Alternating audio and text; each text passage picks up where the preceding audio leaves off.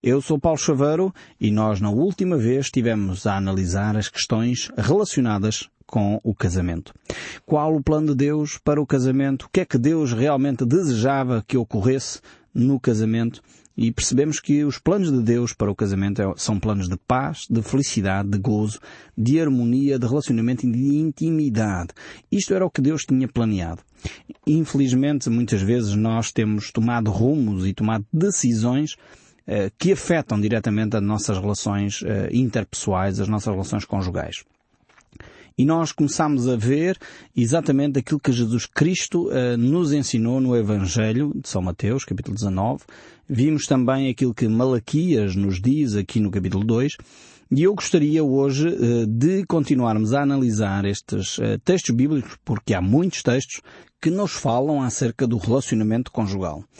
Realmente é um tema extremamente importante que as Escrituras abordam, nos dão grandes recomendações, inclusive há um livro inteiro dedicado ao relacionamento conjugal. Nós já o analisamos aqui no nosso programa, que é o livro de Cantares de Salomão. Provavelmente a maioria das igrejas ou das comunidades cristãs, eh, se calhar não é muito falado nas igrejas este livro, mas é um, um, livro extremamente rico para se analisar vida conjugal. Eu recomendo vivamente, se você está a ter problemas no seu casamento, eh, olhe para esse livro, veja como é que o marido trata a sua mulher, e se você é uma mulher, veja como é que a mulher trata o seu marido. Uh, talvez seguindo os princípios que são relatados naquele livro, talvez o seu casamento vá começar a ter um rumo diferente. Uh, mas voltando aqui, realmente é importante nós analisarmos aquilo que a Bíblia fala sobre os relacionamentos conjugais. E é tão importante que a própria Bíblia compara o casamento à relação que Cristo Jesus tem com a Igreja. E realmente é, é interessantíssimo ver uh, como uh, Deus diz que o homem deve de amar a esposa, lá no livro de Efésios, deve de amar a esposa como Cristo amou a Igreja. Uh, realmente a comparação que a Bíblia fala do relacionamento conjugal é transportada para o relacionamento entre Deus e a Igreja, entre Deus e o seu povo. E dessa forma Deus espera que nós entendamos uh, qual é o seu coração, como é que ele se relaciona, qual é o pulsar uh, do seu coração em relação à Igreja. Porque ele traz então esta reflexão dos relacionamentos. Por isso nós podemos ver lá no livro do Apocalipse, quando é escrita a carta à Igreja de Éfeso, um, ehm, o apóstolo João que escreve a carta, inspirado pelo Espírito Santo, ele diz, tenho porém contra ti que abandonaste o teu primeiro amor. Eh, aqui a igreja de Éfuso eh, é de facto apresentada como aquela igreja eh, que, apesar de ser uma igreja exemplar em muitos aspectos, tinha deixado este relacionamento de intimidade com Deus. e por isso mesmo, apesar disso, Deus não deixou, Cristo não deixou de amar a sua igreja. Cristo não deixou de enviar a salvação e no fundo a salvação é um manual eh, de relacionamento, um manual de amor que Deus deixou ao homem. Esta carta à igreja de Éfeso, escrita aqui no livro de Apocalipse, era de alguma forma um aviso a esta igreja.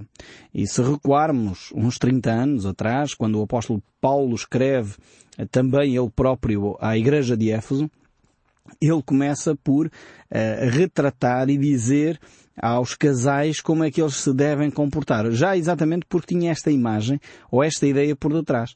Quer dizer, o, o casamento é uh, um micro uh, balão de ensaio sobre aquilo que é o relacionamento entre Deus e a Igreja, entre Deus e o seu povo. Como tal, a Igreja é, é esse, esse macro exemplo. Por outro lado, cada casamento é um pequeno pedaço de um relacionamento que Deus quer desenvolver com o homem. É uma analogia que as Escrituras fazem. É como uma miniatura daquilo que é uh, o coração de Deus para com o homem. Por isso a importância do casamento. E creio também, sinceramente, porque o casamento é, é, tem essa analogia tão direta, tão importante sobre o relacionamento entre Deus e o homem, eu creio que é por isso que o casamento também é tão atacado. Uh, porque na realidade ele deveria servir como modelo, deveria servir como exemplo uh, para nós entendermos como é que Deus se relaciona com o homem. E, como tal, uh, infelizmente há muitos casamentos que não são esse exemplo onde os cônjuges se dão muito mal, onde o ambiente familiar, em vez de ser um, um lar docelar ou um pedacinho do céu, às vezes é, transforma-se num pedacinho do inferno. E, e, realmente são relações extremamente tensas, dolorosas, uh, difíceis, agressivas muitas vezes, até violentas, e esse não é de facto o plano de Deus para a humanidade. Eu creio que o principal adversário que nós temos que enfrentar uh, é Satanás, porque ele é o primeiro interessado em destruir o casamento. E vemos como, infelizmente, hoje em dia se tem veiculado políticas uh, que vão exatamente no sentido de destruir uh, o casamento. Começando uh, pela promoção da homossexualidade, como se isso fosse natural, fosse uma coisa normal, e sabemos que de facto esse não é o plano de Deus para o homem. Deus criou homem e mulher como complementares. Homem e homem não são complementares, mulher e mulher não são complementares. E pode-se fazer uma série de argumentações humanas e que quem, quem se opõe hoje ao relacionamento homossexual é logo um homofóbico, mas temos que entender que este não é o plano de Deus. Não é o plano de Deus para a humanidade haver um relacionamento uh, homossexual. E se nós percebêssemos que toda a humanidade vivesse nesse tipo de relação, percebíamos rapidamente que a humanidade iria se extinguir em poucas gerações. Porque não havia procriação. Ainda que se pudesse resolver o problema da procriação, não é de facto esse o plano de Deus, não há uma complementaridade. Num casamento heterossexual esse é o relacionamento complementar e vemos como infelizmente se têm dado passos cada vez para dificultar mais os casamentos heterossexuais. E no nosso país já percebemos que, por exemplo, ser casado custa muito caro. O Estado pede muito dinheiro para que as pessoas possam casar. Entretanto, viver em união de facto não é caro, as pessoas podem viver e tem-se facilitado as coisas desse sentido, inclusive até no pagamento de impostos. Quem paga IRS uh, paga mais por ser casado do que se viver em união de facto ou se viver uh, divorciado. E vemos como este tipo de políticas têm sido, entre aspas ou sem aspas, prejudiciais ao relacionamento conjugal. É preciso estar muito convicto uh, de que vale a pena casar para manter-se firme nesse relacionamento de compromisso. Porque hoje em dia as políticas, a legislação não favorece quem quer efetivamente manter um compromisso sério num relacionamento conjugal. Vemos assim como, na realidade, eh, Satanás tem promovido através uh, até de, de, políticas que prejudicam, dificultam o relacionamento conjugal, uh, a destruição e, e, levando assim os cônjuges a pensar, bem, mas vale a gente não se comprometer tanto, não ter um relacionamento tão sério, tão comprometido, porque afinal de contas o que interessa é o amor. Nesta falácia, muitos casais já têm, já têm entrado. Vemos que o plano de Deus não era isso para o homem. Deus queria efetivamente eh, que o relacionamento eh, conjugal crescesse eh, numa intimidade cada vez maior. Deus tinha o plano de que o relacionamento conjugal crescesse no sentido de haver cada vez mais uma complementaridade e é esse o desejo de Deus. E nós podemos encontrar de facto no livro de Cantares de Salomão um, um cântico lindíssimo entre um casal que se ama profundamente e podemos dizer que este é o protótipo do casamento que Deus gostaria que ocorresse em todos os casais, em todas as casas.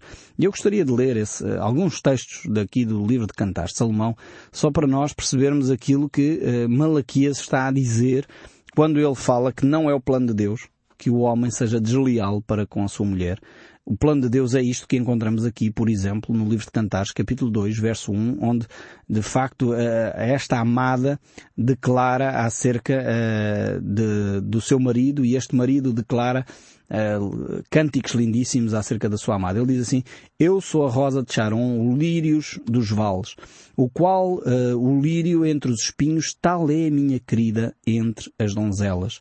E depois veja a resposta da esposa, quando ela diz no verso 16, O meu amado é meu e eu sou dele. Ele me apascenta e o seu rebanho entre os lírios. Antes que uh, refresque o dia e fujam as sombras, volta amado meu, faz de semelhante ao gamo e aos filhos das gazelas sobre os montes escabrosos. Isto é um livro poético, como é óbvio, já, já se apercebeu disso. Tem aqui uma poesia lindíssima, uh, com uma série de analogias com a natureza, com os lírios. Esta imagem de perceber que, que a esposa é de facto uma flor lindíssima no meio dos, dos espinhos, a atenção que o marido tem para com a sua mulher, o elogio constante na boca do marido e da esposa. Este era o propósito de Deus para o casamento. Infelizmente, uh, nós nem sempre vivemos casamentos assim. Eh, nem sempre nós temos a disposição para elogiar a nossa esposa. Às vezes gostaríamos que a esposa nos elogiasse a nós, mas nós pensamos que tem que ser ela e não eu. Eu gostaria hoje de sugerir uma mudança de atitude. Que você pudesse pensar naquilo que é a sua responsabilidade. Naquilo que você deve fazer para que realmente a sua esposa ou o seu marido, se você é uma senhora que me está a ouvir, eh, se possa sentir bem, aplicando aquilo que é o princípio básico aqui descrito no livro de, de Cantares, que é o elogio.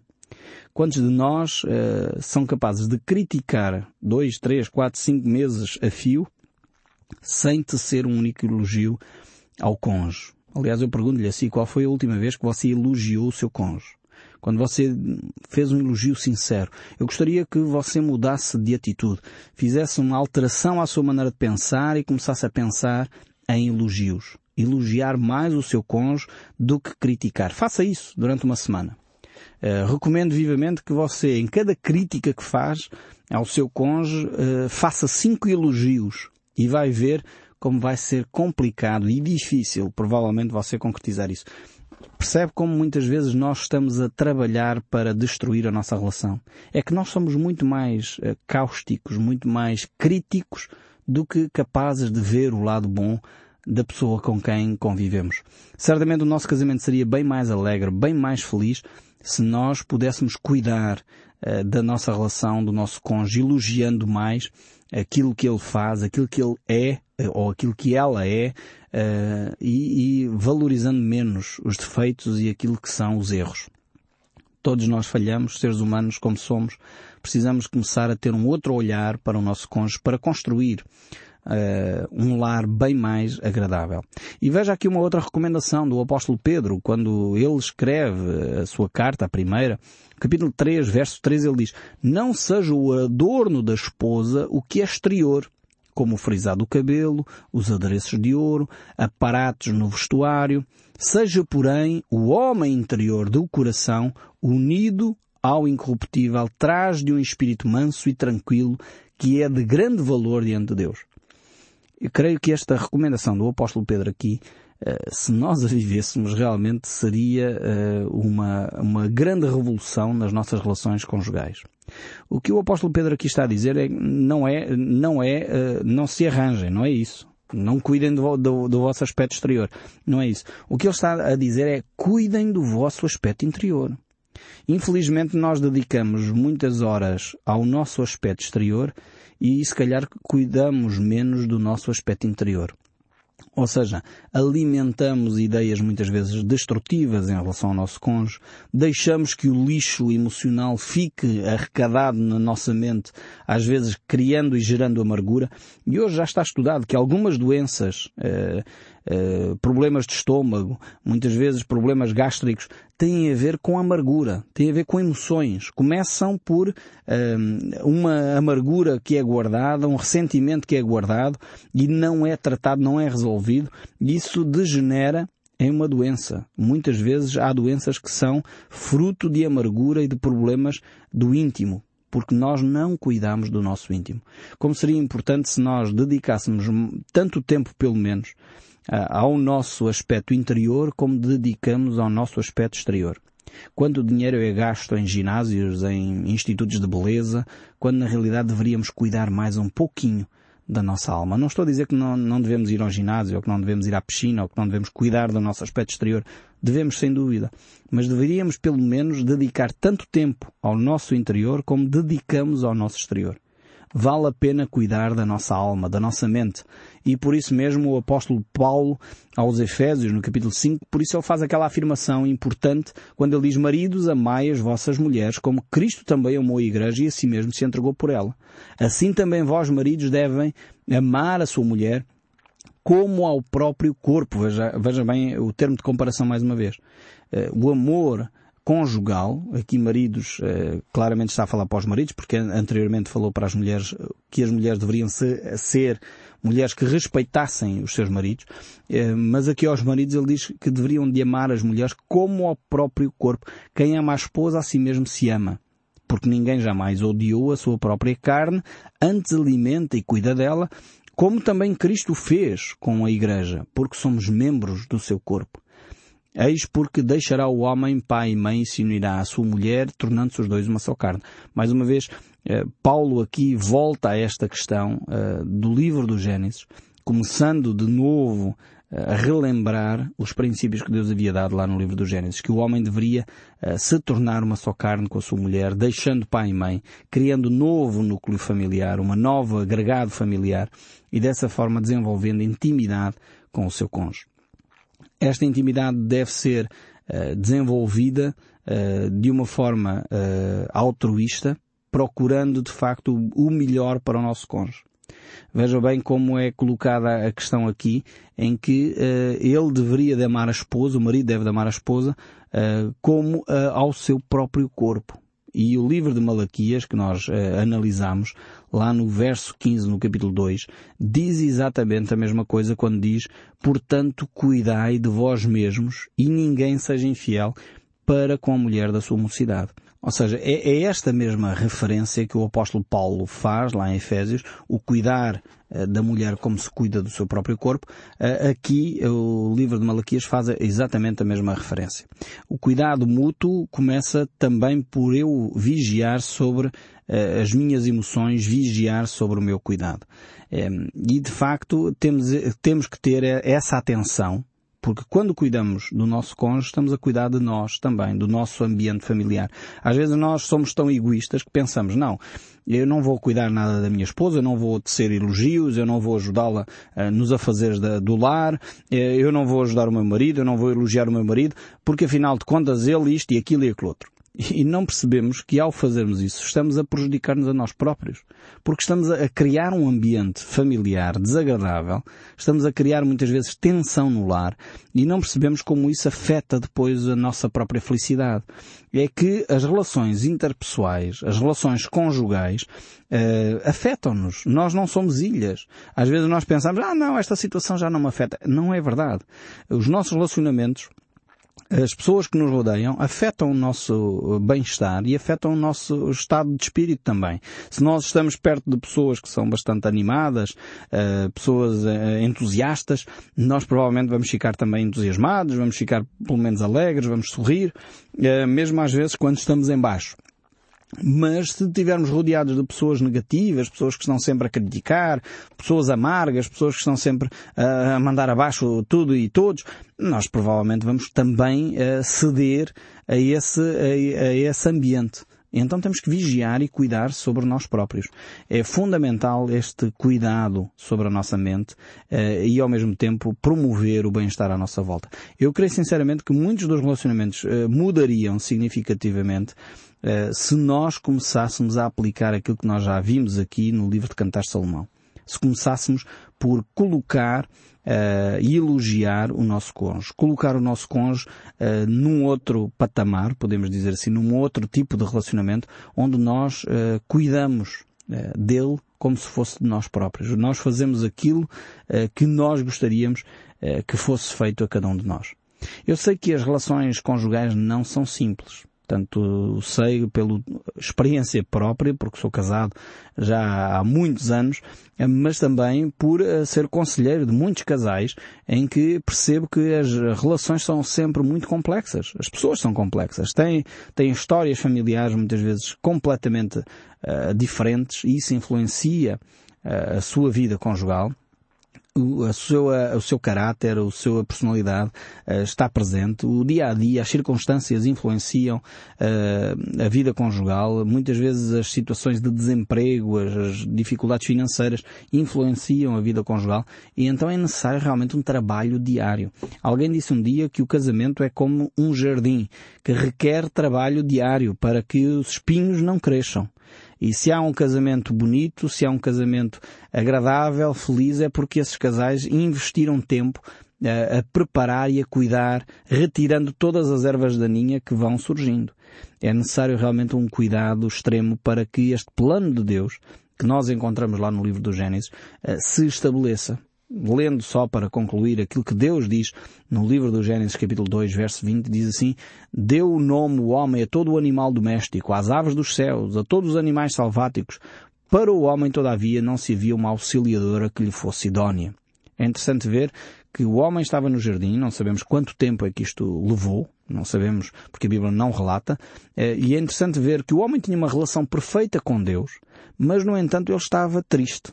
Porquê? Porque não encontrava uma auxiliadora que lhe fosse idónea. Há alguém que lhe fosse semelhante. Alguém que estivesse como que diante dele. A expressão literal uh, hebraica seria mais esta. Alguém que como estivesse que diante dele alguém que fosse seu semelhante. Isto só para dizer que muitas vezes há casais que se refugiam em Deus pensando que assim resolvem todos os problemas. Não.